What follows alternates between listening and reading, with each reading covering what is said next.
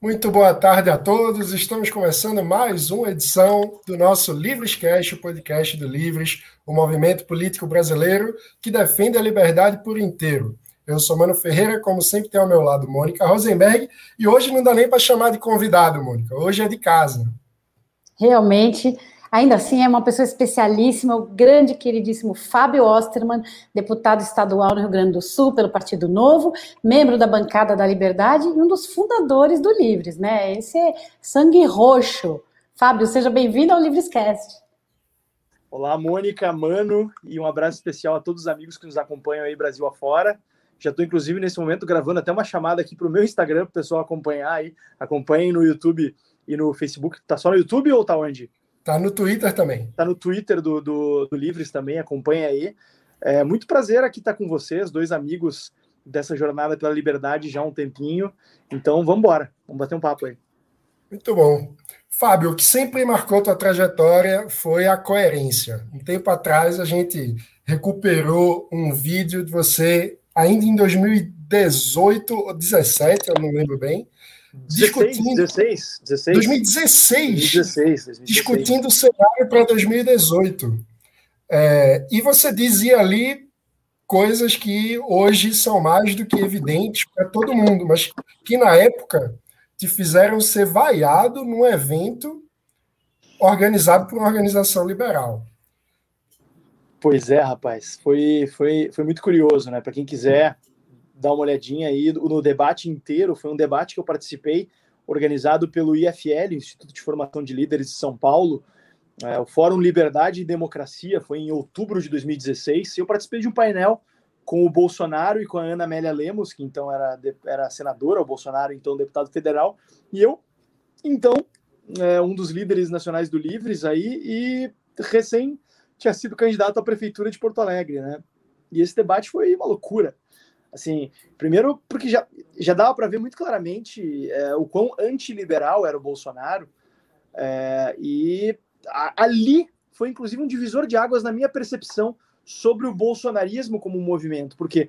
Porque tinha muita gente que chegou com ele para o evento, atuou gente assim que vaiava, urrava quando urrava de alegria quando ele falava, vaiava e urrava de raiva quando eu falava pessoas me xingando de coisas variadas, é, criando um, um, clima muito, muito desagradável lá no evento, né? Que geralmente são eventos bastante civilizados, de debate de ideias. E ali já dá para ver alguma coisa, né? E por mais que não tenha sido um debate direto, né? O Hélio Beltrão, que foi o mediador, fazia perguntas e ia passando um por um, deu para a gente contrastar um pouquinho as visões. E lá na época já estava claro que Bolsonaro não tinha nada de liberal e era basicamente um oportunista querendo ganhar uh, o voto dos liberais e ganhar a confiabilidade do mercado, que ele sabia que ele carecia. Uh, e ele acabou encontrando no meio do caminho o Paulo Guedes, né, que foi, foi o grande fiador dele nesse processo aí de conquista de uma certa confiabilidade e se transformou agora tragicamente no tesoureiro de campanha da campanha de reeleição do Bolsonaro, né? É, depois de ter passado aí quase três anos de um governo marcado pelo antiliberalismo, pela falta de reformas, pelas oportunidades perdidas para se construir realmente uma agenda liberal e é alguém que infelizmente está lá só para queimar o nome dos liberais. Então é triste, né? Eu gostaria de ter estado errado, mas acho que o meu ceticismo se provou correto já na época, né? Mas ele, você acha que ele piorou depois que se tornou presidente? A coisa subiu, a loucura dele subiu a cabeça ou desceu para os intestinos, podemos dizer assim? É, acho que o Bolsonaro, ele.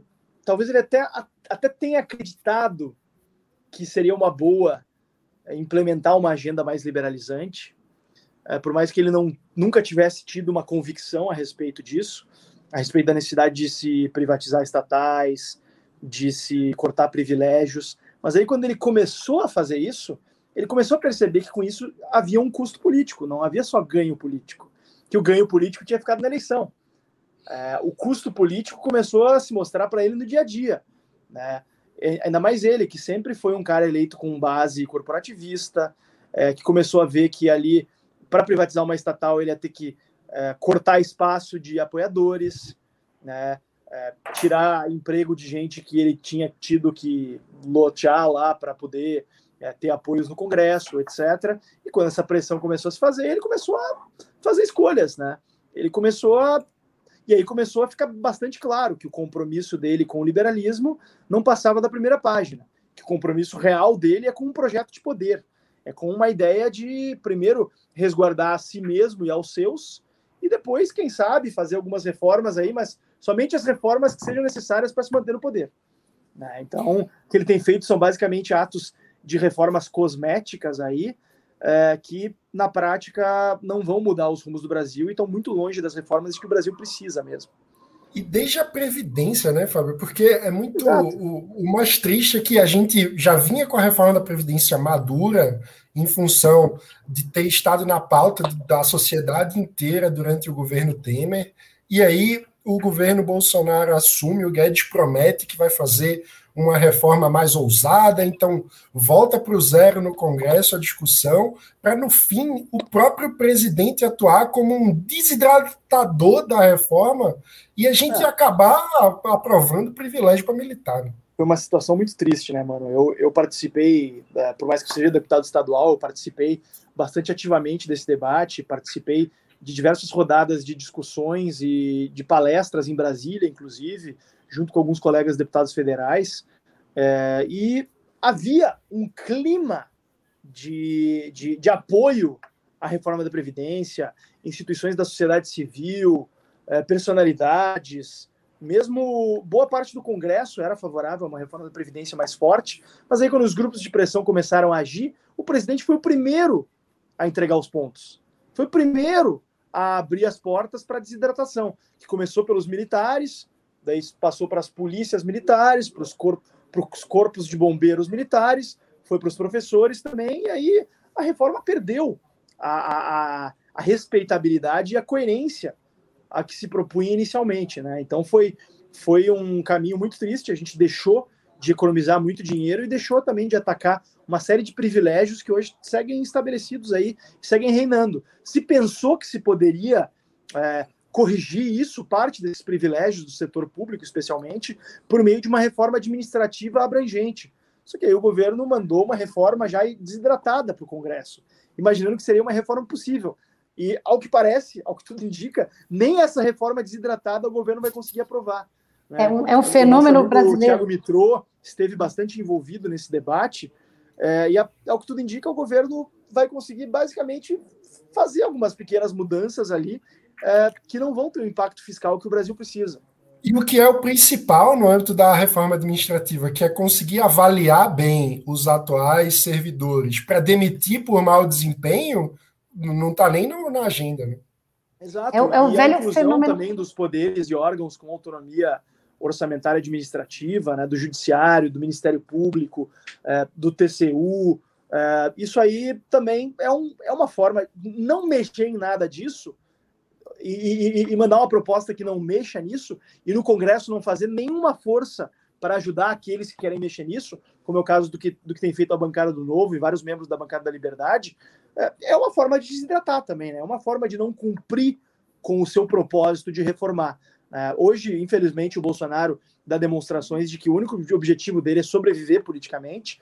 Quem sabe, se ele conseguir chegar lá com viabilidade eleitoral e elegível, ser candidato à reeleição, mesmo que para isso uh, se imponha custos altíssimos para o país, se jogue fora todas as oportunidades de, de reforma, né? É uma situação bastante triste, bastante frustrante, sinceramente. Mas a gente tem que entender que é, que sirva de aprendizado realmente, né? De que a gente não pode eleger um populista estatólatra, defensor de privilégios, e simplesmente porque seis meses antes ele começou a andar com alguém que dizia que era reformista, isso quer dizer que a gente deve colocar todos os nossos ovos naquela cestinha e votar em um bando de é, soldado não sei o quê, cabo não sei o quê. Assim, um grande respeito por essas profissões nas suas funções precípuas no dia a dia. Né? Tenho um grande respeito pelas nossas forças de segurança, é, pelos nossos policiais, é, pelo por todo o nosso aparato de segurança pública, mas não acho que se colocando pessoas lá que simplesmente são pessoas que não têm a vivência da política e não compreendem os desafios lá do dia a dia, a gente vai conseguir resolver alguma coisa.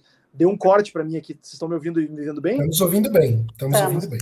Beleza. O Fábio, o que, o que, a gente viu foi o, o, velho fenômeno no Brasil, onde todo mundo é igual perante a lei, mas alguns grupos são mais iguais. Então, assim que você estabelece uma regra, a gente viu isso na vacinação, né? Ah, tá bom, todo mundo assim, mas no meu caso, dá para abrir uma exceção, a gente pode ser assim, nós vimos isso na reforma da Previdência, na administrativa, na vacina. Sempre que tem alguma coisa, tem um grupinho que fala, sim, mas nós somos mais iguais, mais especiais. E o presidente Exato, realmente. Ela, essa, essa lógica da ação coletiva, Mônica, é uma das coisas mais perversas que movem a política brasileira. É o fato de que pequenos grupos bem articulados conseguem se organizar às custas da maioria desarticulada e silenciosa e acabam conseguindo privilégios para si. Né? Essa vem sendo a tônica da história do Brasil. Lá no Congresso, por exemplo, se encontram muitos representantes de setores específicos. Né? O maior lobby no Congresso hoje é o lobby do serviço público. E eu não, e eu, e eu não quero aqui, de forma alguma, demonizar o serviço público. Acho que é importante que a gente tenha servidores públicos qualificados, bem remunerados, uh, atuando em funções de Estado, uh, mas do jeito que a coisa se, se, se, criou no Brasil, o carrapato virou maior que o boi.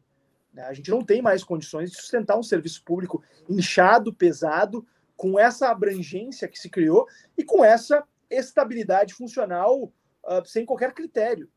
Né? Acho que a gente precisa revisar todas essas questões. Sinceramente, não, não vejo relevância para um agente de saúde, um, um, prof, um professor ter estabilidade funcional que lhe dá, na prática, uma indemissibilidade que proíbe que a administração pública demita por motivos de gestão. É, tem que ter um processo administrativo disciplinar que a gente sabe que é algo muito difícil de se operacionalizar na administração pública. Né? Então a gente tem que. A administração pública precisa ter uma capacidade maior de fazer a gestão de recursos humanos. Uma pessoa passar no concurso público não deve significar que ela é indemissível e tem é, um emprego garantido até o fim da vida. E pior, com promoção automática, né? Com é, promoção exato. automática, ele vai subindo Os no carro. temporais automáticos, né? Que aqui no Rio Grande do Sul se, se a gente conseguiu extinguir, é, mas que custam muito caro para a administração pública. Vão seguir custando, infelizmente, né? Porque não tem como se retroagir e se tirar daqueles que já acumularam. Mas a gente precisa rever isso aí. Não tem o menor cabimento. A atual estrutura e também a rigidez das carreiras públicas que existe hoje e que acaba impedindo esse processo de gestão de recursos humanos, custa muito caro para o Brasil, não só em termos eh, fiscais, mas também em termos de custo de oportunidade. A gente tem um monte de servidor se dedicando a tarefas que às vezes são obsoletas, muitas vezes são inúteis e faltam servidores para áreas mais fundamentais. Né? Então é, é um processo muito difícil. E o grande problema é que a população em geral não percebe o impacto que isso tem sobre a sua vida e acaba não se mobilizando, né? Porque, poxa, ela pensa assim, pô, legal, vai ter uma melhoria nos serviços públicos, mas isso é algo muito difuso.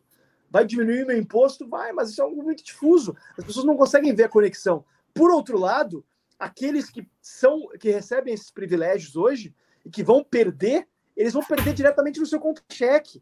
Né? E a gente está falando de uma pessoa que vai perder daqui a pouco, sei lá, 10, 20 mil reais por ano essa pessoa tem todo o incentivo para estar tá no Congresso diariamente, para estar tá elegendo seus representantes para estarem lá votando a seu favor, para estar tá fazendo jantares, cafés da manhã, reuniões, mobilizações em redes sociais, e por isso que as, que as pessoas no Brasil vêm ganhando o debate público. Mas a gente precisa mudar isso, né?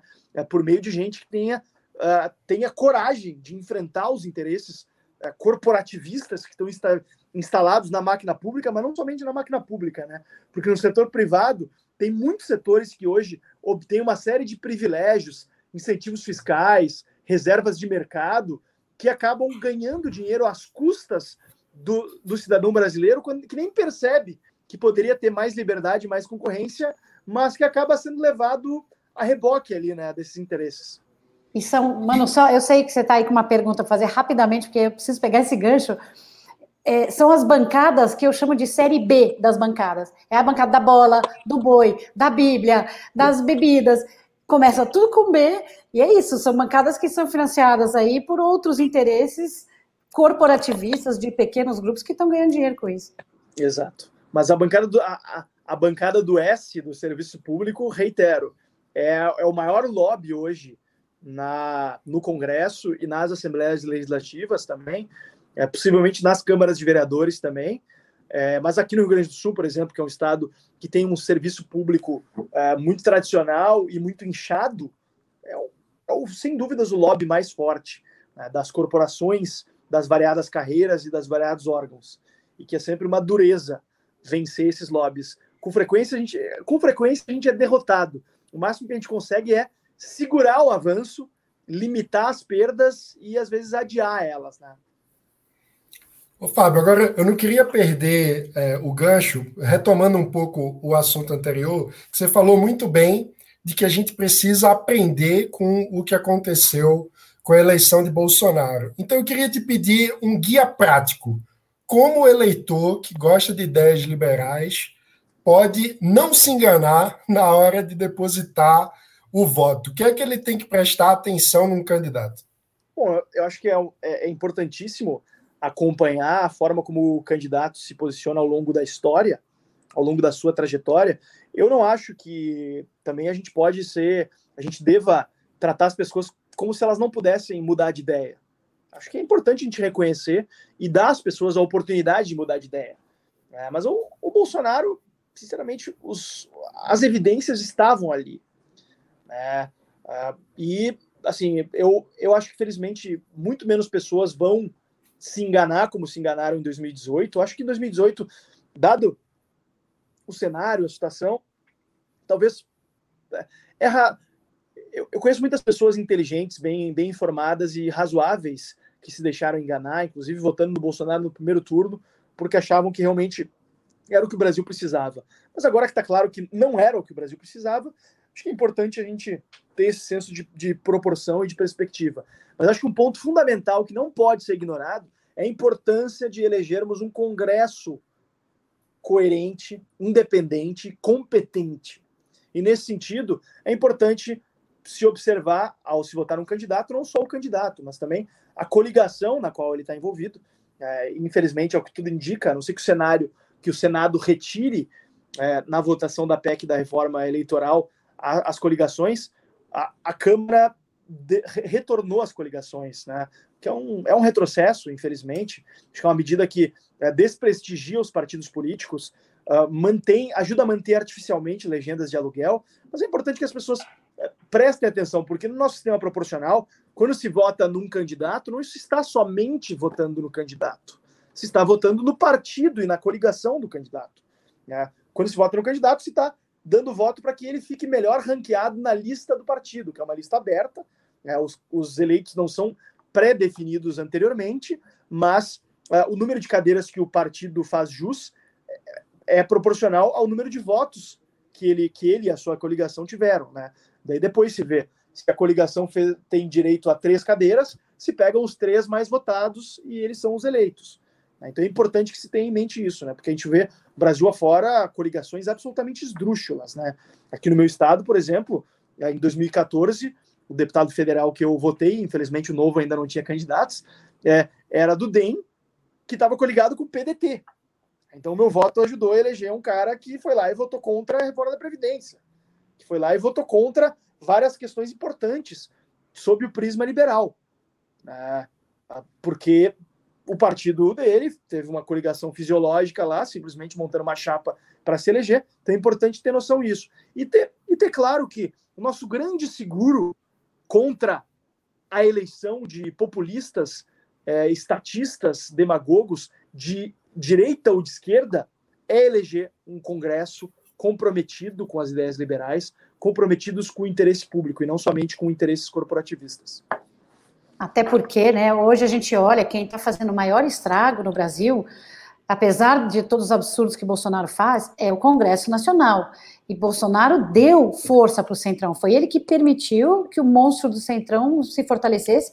E eles estão fazendo leis, estão destruindo no Congresso mecanismos importantes que funcionavam, eles estão destruindo isso.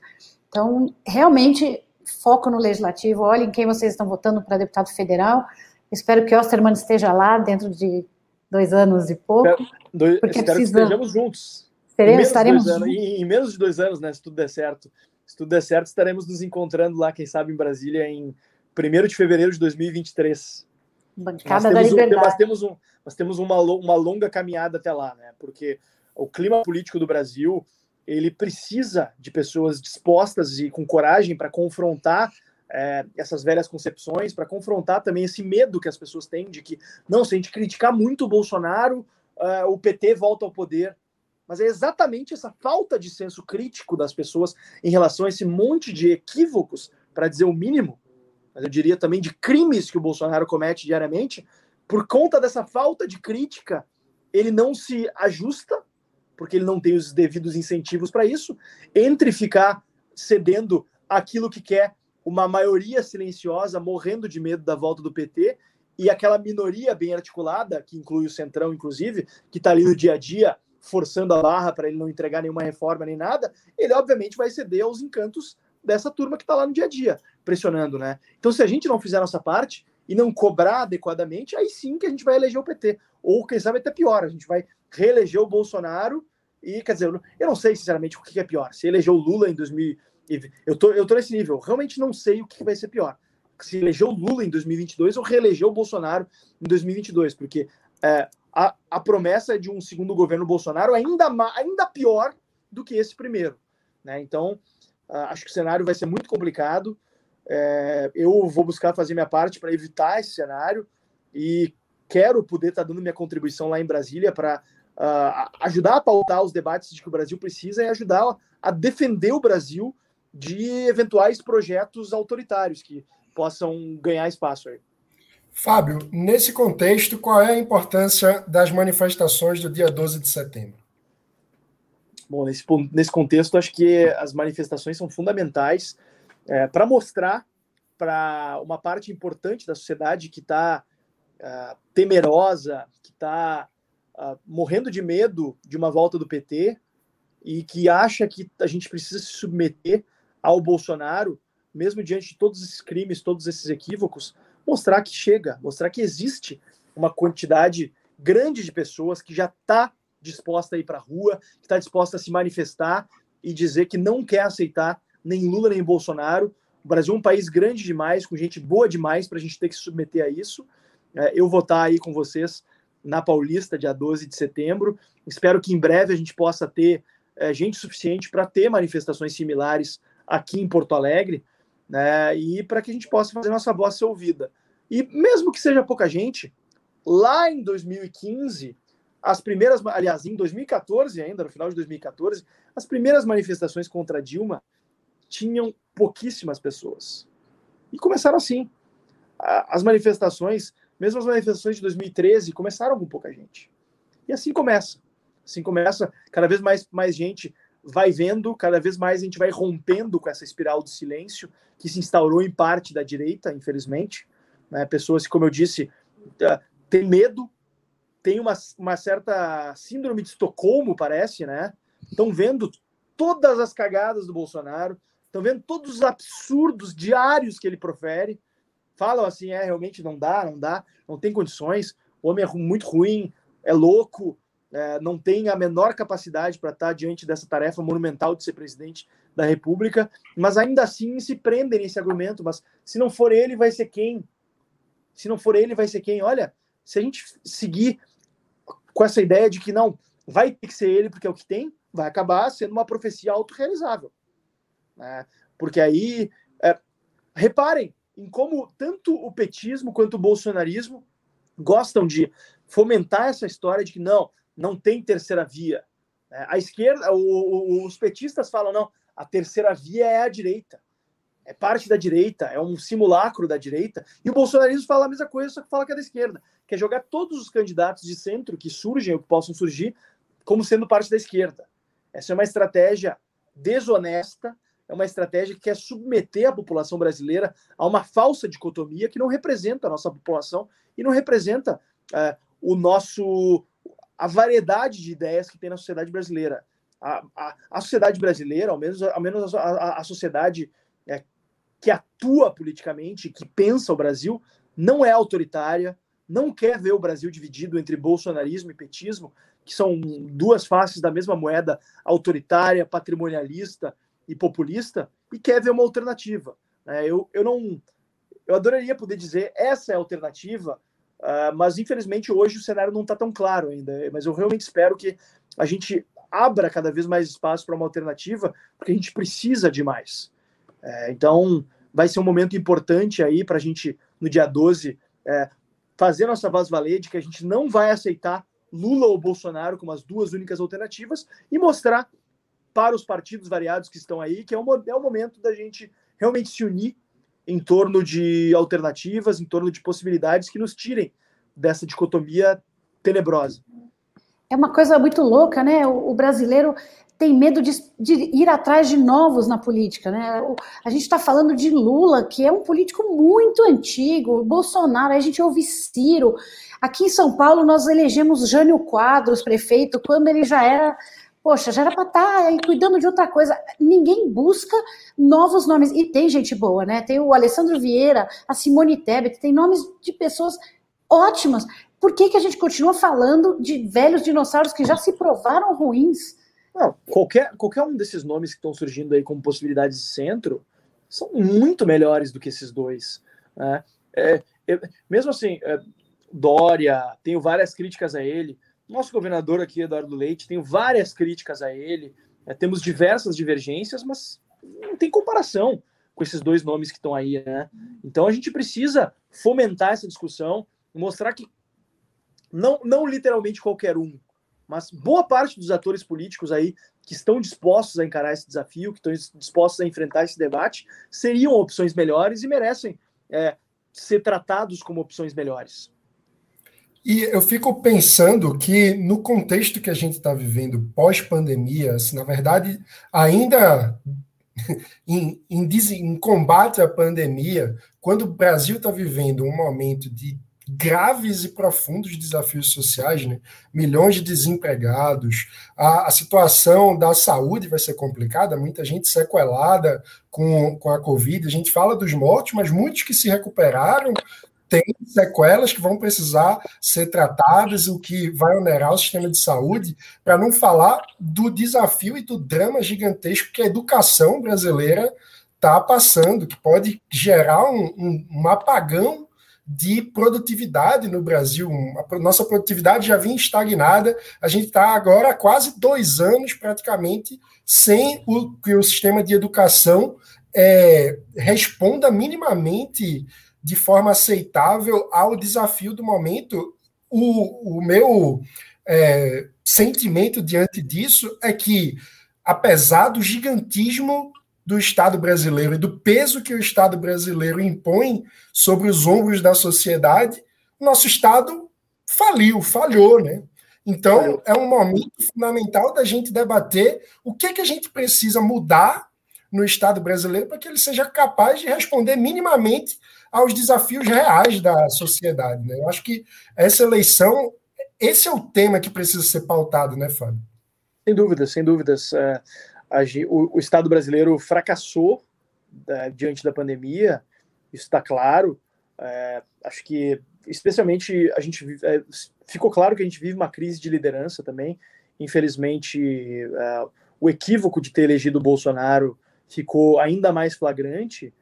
É, mas também a gente não pode passar pano para outras lideranças que impediram, por exemplo, que a educação tivesse um tratamento adequado, porque, porque simplesmente sucumbiram a pressões setoriais é, de sindicatos de professores, é, de partidos de esquerda que acabaram, que acabaram se dando aí, né?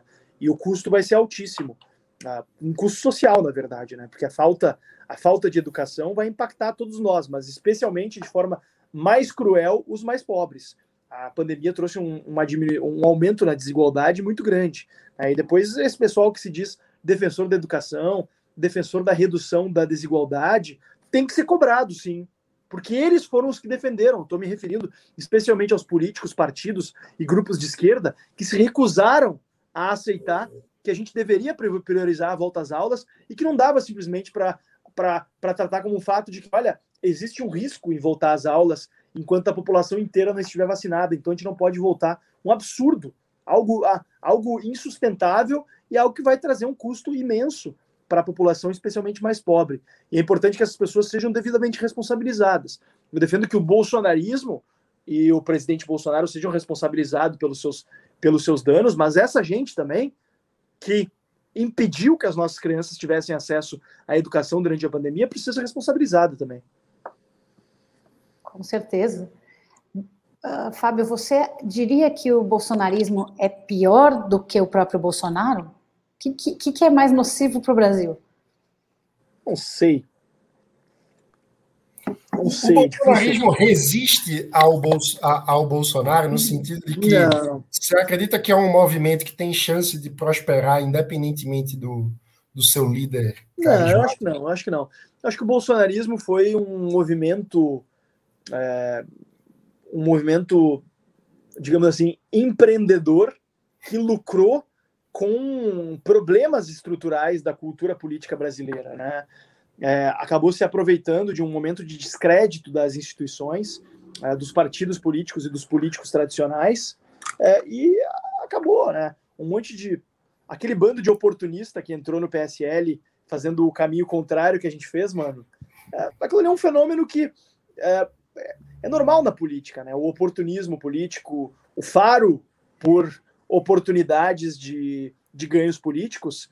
É, acho que ao longo da história brasileira, a única maneira de a gente evitar que surjam novos bolsonarismos é a gente é, realmente extrair da psique do, do brasileiro essa paixão pelo Estado e essa paixão por salvadores da pátria. É, precisa é, despersonalizar, né? Exato, as pessoas precisam entender e acho que a gente, nós como lideranças políticas, temos uma, uma responsabilidade grande nisso, né? em, em buscar desmistificar essa ideia de que o Estado é o, é o vai resolver todos os nossos problemas, vai solucionar todos os, vai nos espiar de todos os pecados e que a gente precisa de uma liderança é, santificada que vai resolver todos os problemas. Os problemas precisam ser resolvidos é, pelas instituições, claro, mas a gente vai resolver esses problemas reduzindo a abrangência, o alcance e a intervenção delas na vida das pessoas. Para isso, a gente precisa necessariamente diminuir o tamanho, o papel e a abrangência do Estado com E maiúsculo, né, que é a estrutura estatal. Isso é uma das grandes bandeiras do Livres.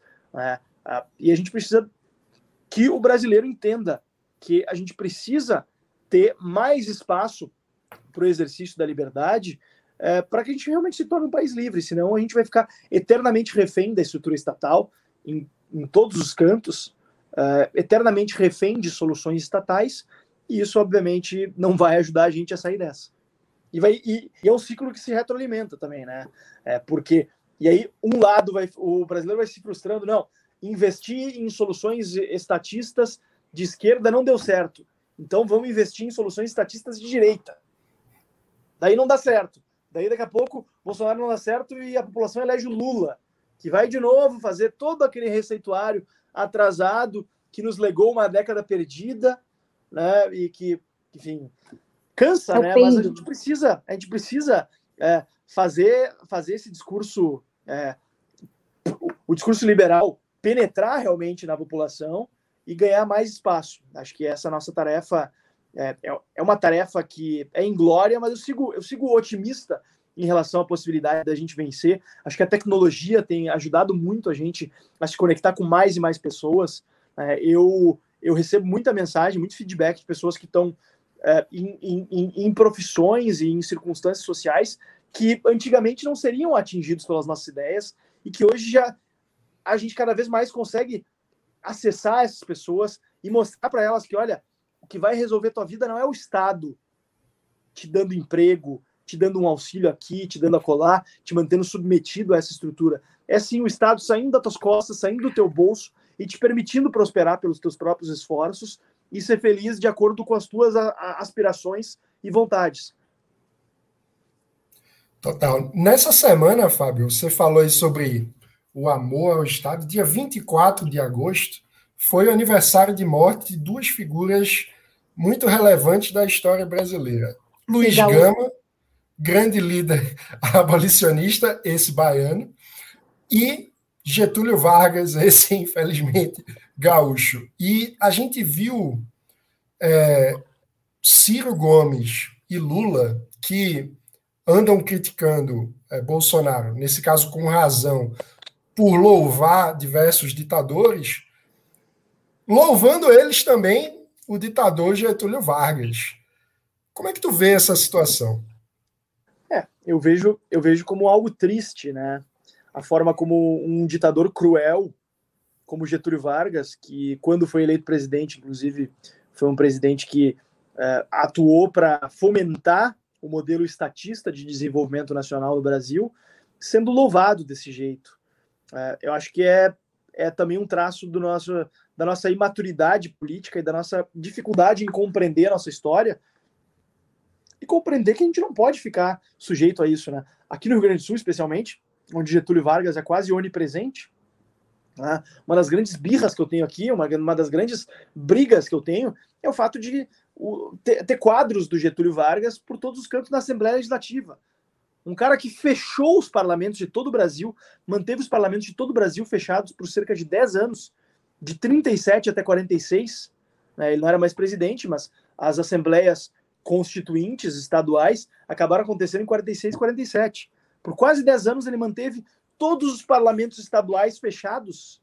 Como é que um cara desse pode ser homenageado nos parlamentos estaduais?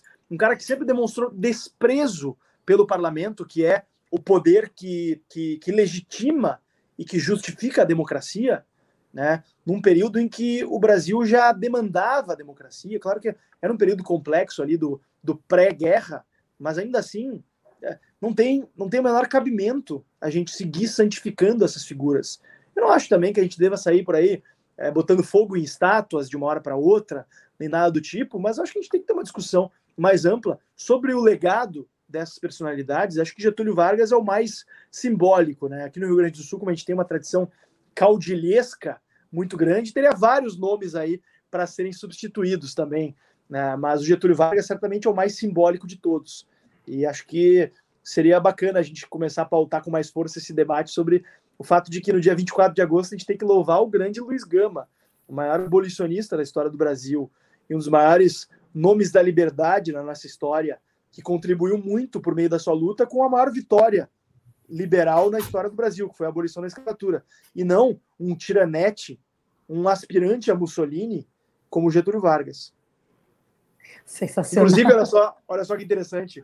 Aqui, ano passado, uns deputados do PT quiseram criar um memorial uh, aos, aos deputados caçados pela ditadura militar.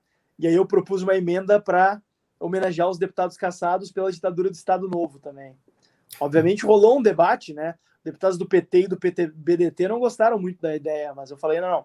Mas eu, eu, eu gerei um tumulto aqui que fez com que eles percebessem que não ia ser aprovado se fosse só da ditadura militar e acabaram incluindo também o, os caçados pela ditadura Vargas.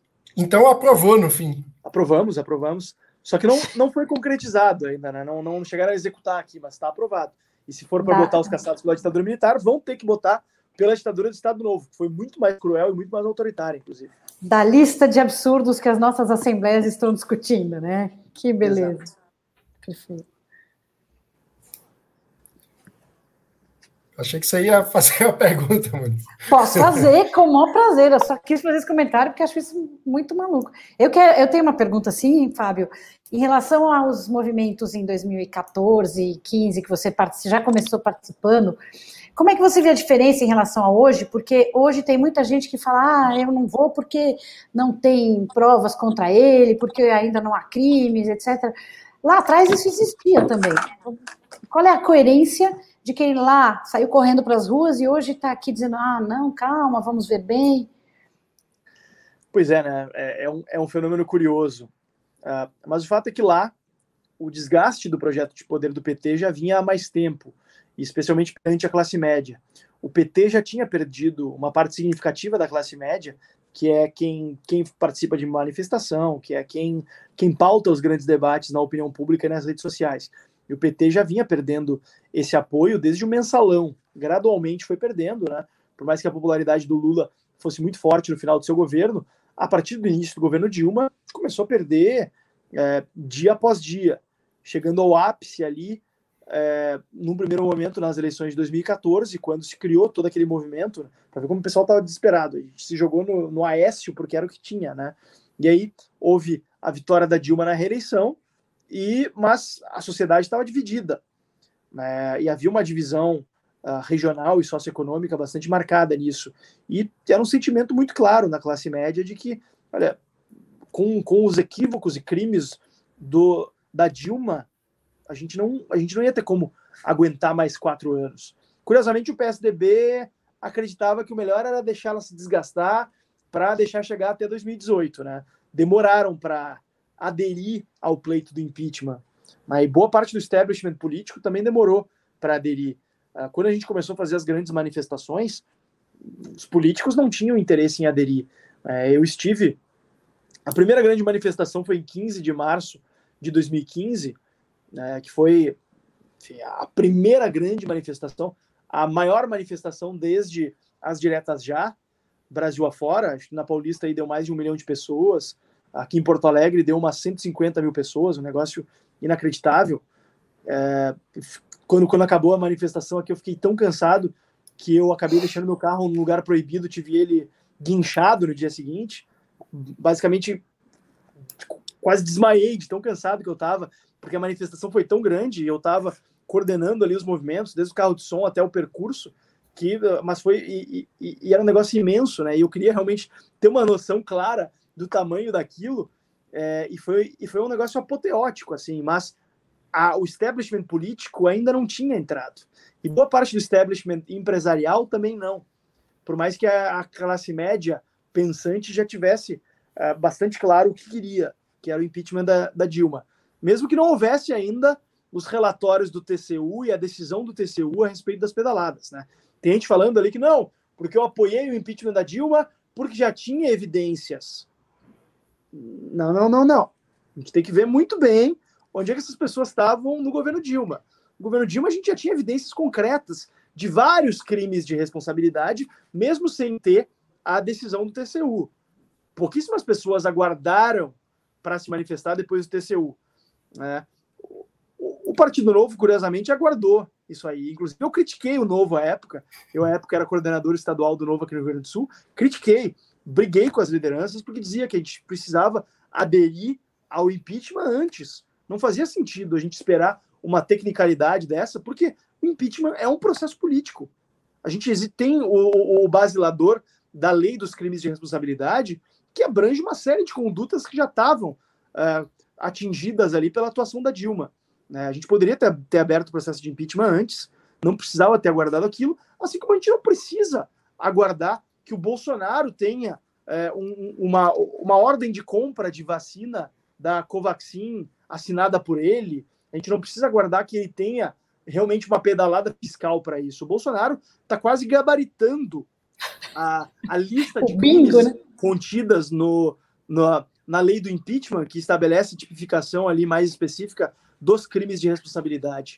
É, só que a, uma parte significativa da sociedade ainda está, como eu disse, sofrendo com essa com essa, essa síndrome de Estocolmo, né? De que assim, eu, eu vejo que quão horrível ele é, eu vejo que ele está nos levando para um, um, um penhasco, que é um abismo que a gente vai é, se, se, se, se, se, se, se destruir lá na frente, seja com um governo absolutamente disfuncional, que gere uma crise econômica e social ainda maior, ou ajudando, entregando de mão beijada para o Lula a eleição, que hoje eu acho que é um cenário bastante provável, mas muita gente não quer enxergar essa realidade. Então, mas eu estou convencido de que quanto mais pessoas falarem abertamente sobre isso, e trouxerem a público, e mostrarem que tem coragem, mesmo a um custo no curto prazo, como é um custo que eu tenho pagado, a Mônica também certamente tem pagado, por se manifestar abertamente a favor disso, eu perco muito seguidor ainda por causa disso porque uma quantidade significativa dos meus seguidores ainda estão presos nessa ideia. E eu acho que eu não tenho também que xingar os seguidores ou que brigar com eles, né? Eu, eu tenho que eu, eu sou alguém que corre que corre historicamente esses riscos, né, de contrariar os seus seguidores, mas eu acho que a coerência se paga no médio e longo prazo e eu estou disposto a fazer isso. E eu acho que quem quer fazer a diferença tem que estar disposto a correr esse risco, né? Aqui na, na parede do meu gabinete tem um quadro de uma frase do Luiz Felipe Dávila, que aliás é um trecho de um livro dele que eu recomendo para muita gente. Se eu não te recomendei ainda, Mônica e Mano, recomendo para vocês. O livro se chama Caráter e Liderança. Ele traz um apanhado de alguns dos principais líderes políticos e especialmente presidentes da República do, no Brasil é, que tiveram um papel importante em formatar as nossas instituições e em ajudar a gente a navegar por mares turbulentos, né? E ele traça um diferencial muito grande sobre a diferença entre um político medíocre e um estadista.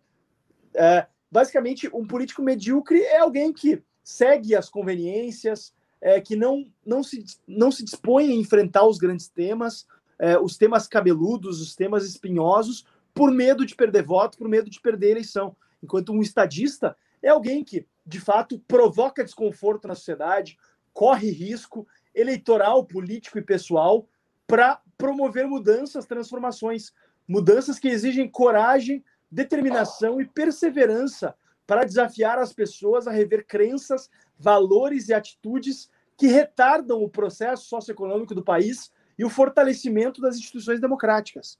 Né? Eu não consigo conceber pessoas que compreendam o desafio que a gente enfrenta hoje e não consigam enxergar o quão claro está isso. Né? Eu entendo que pessoas façam cálculos políticos. Né? Tem gente até falando que não, que quem é contra o Bolsonaro está fazendo cálculo político. Isso não faz o menor sentido.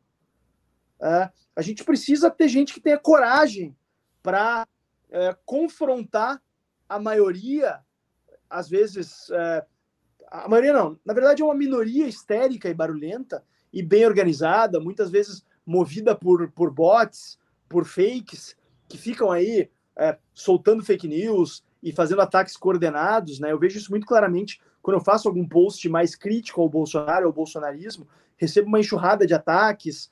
É, Todos iguais, né? A frase percorrem igual. aí, percorrem aí perfis de influenciadores bolsonaristas, mas é importante que a gente tenha a serenidade de entender que eles vão passar. Eles vão passar. E quanto antes a gente entender isso, e quanto antes a gente mostrar coragem e, e, e constância nessa luta aí, é, mais fácil, mais rapidamente eles vão passar e as ideias liberais vão ter maior chance de prosperar no Brasil.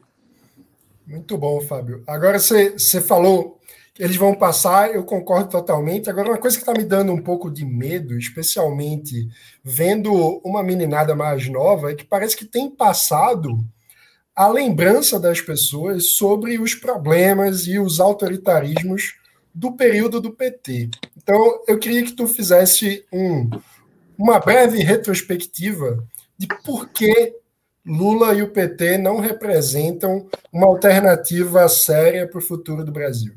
Isso é muito curioso, né? Ah, como, como as pessoas têm memória curta. É, e até algumas pessoas que não viveram aquele período como adultos, e eu acho que realmente quando, por exemplo, eu, eu não eu não vivenciei como adulto o governo Fernando Henrique, então é, é, eu, eu assim, de, de, de lembranças afetivas eu tenho muito poucas. Né? Eu, vinha, eu vinha conhecer o governo Fernando Henrique depois estudando o que foi feito. Mas o governo do Lula, eu, o Lula foi eleito, inclusive no segundo turno, lamentavelmente, com o meu voto. Eu até costumo brincar dizendo que em 2002 eu votei igualzinho ao Bolsonaro para presidente. Votei no primeiro turno no Ciro e no segundo turno no Lula.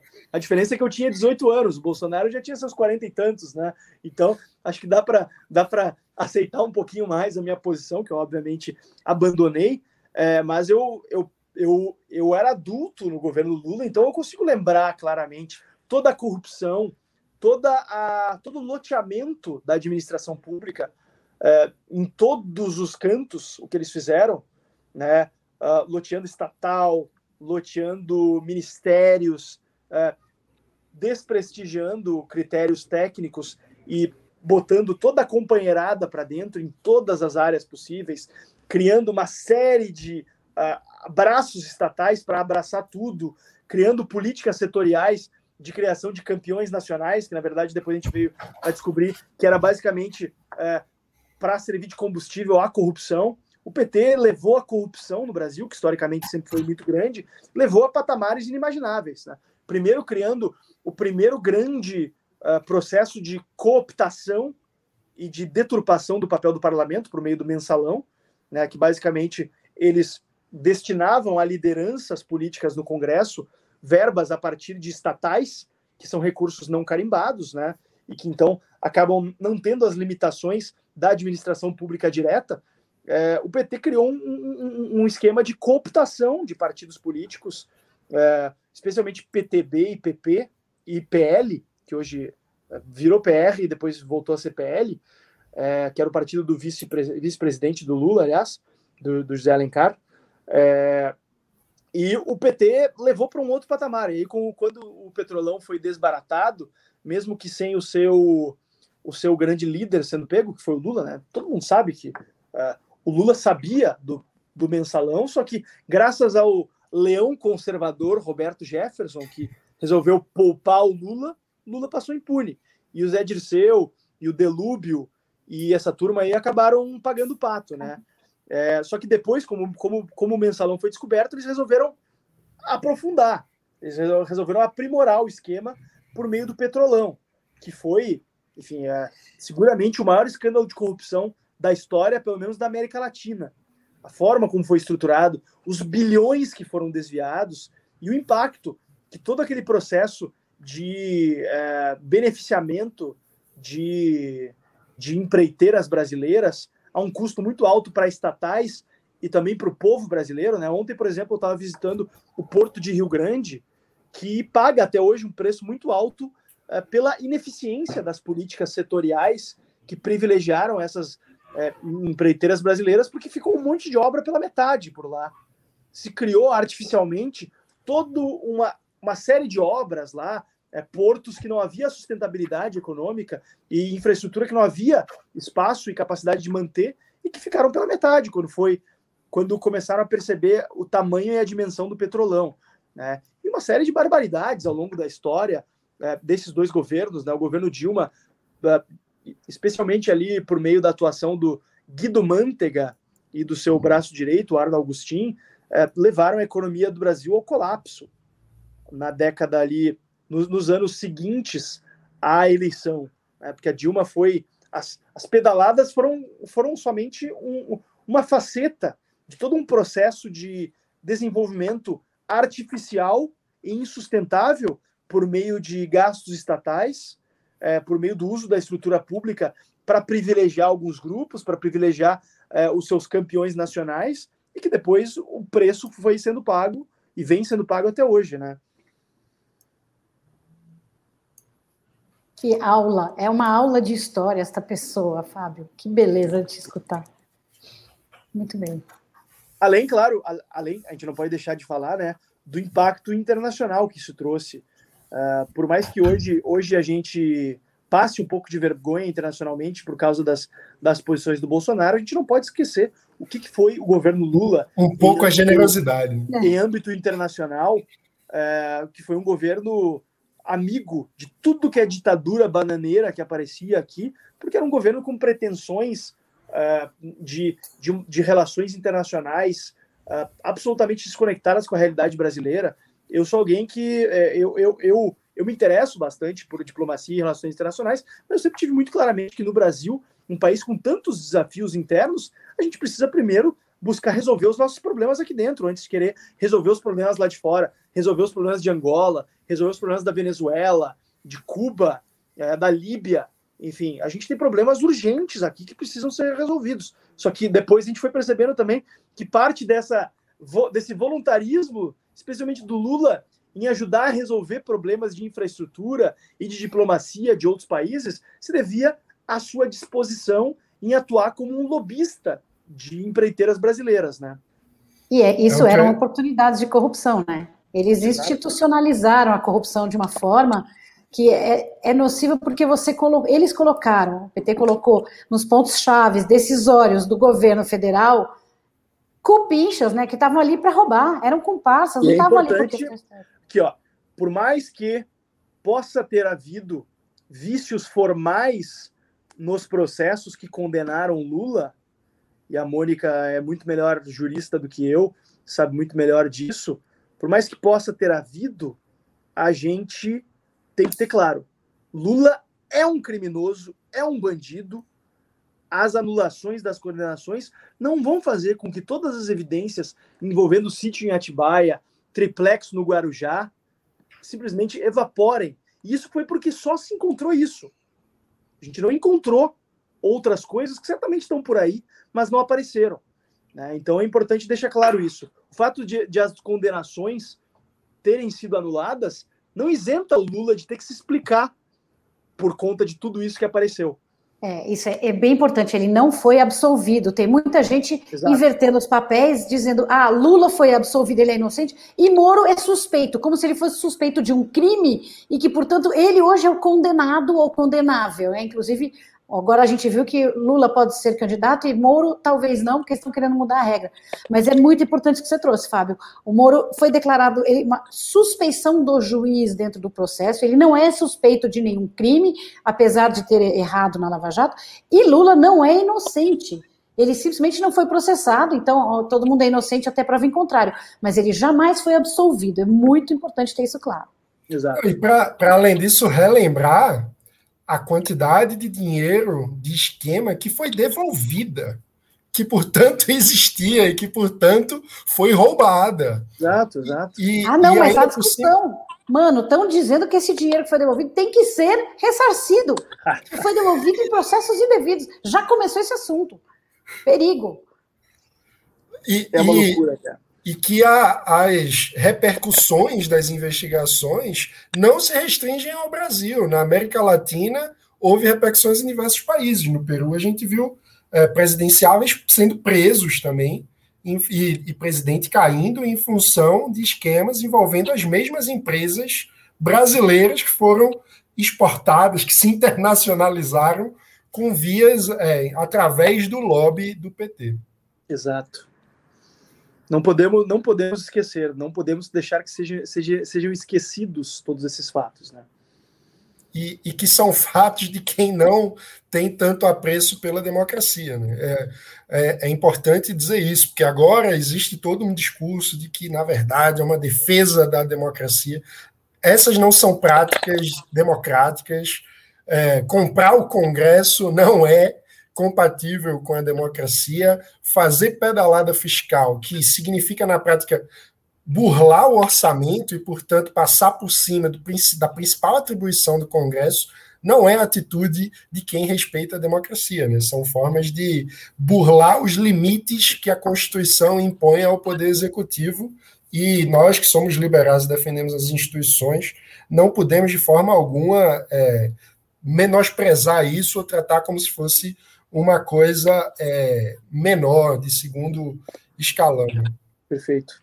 É e aí, aí, o Congresso está flexibilizando a lei da ficha limpa para que é, condenados e pessoas que, gestores que tiveram suas contas não aprovadas, possam ser candidatos. Então, a gente tinha que estar tá fazendo um movimento de é, começar a evitar que mesmo quem teve suspeitas, tá bom, não tem prova, tem indícios, tem suspeitas, tem elementos muito graves, que essas pessoas sejam afastadas pela sociedade da política. Eles não têm que estar envolvidos com a gestão pública. Pois é, é verdade, né? A, própria lei da ficha limpa, se vivemos em um país onde as pessoas prestam atenção minimamente nos fatos da política, ela não seria necessária, porque é, as pessoas deveriam, deveriam compreender o fato de que, olha, um político condenado por um crime, especialmente por um crime ligado à, à gestão de recursos públicos, não deveria sequer ser considerado como uma opção razoável, né? Só que no Brasil, ao longo da, da, da história da nossa política, se criou essa ideia de que não, não, não posso tapar o, o, brasão do Rio Grande do Sul aqui, como é garrafinha, né? É, se criou no Brasil essa ideia de que não, são todos iguais, então.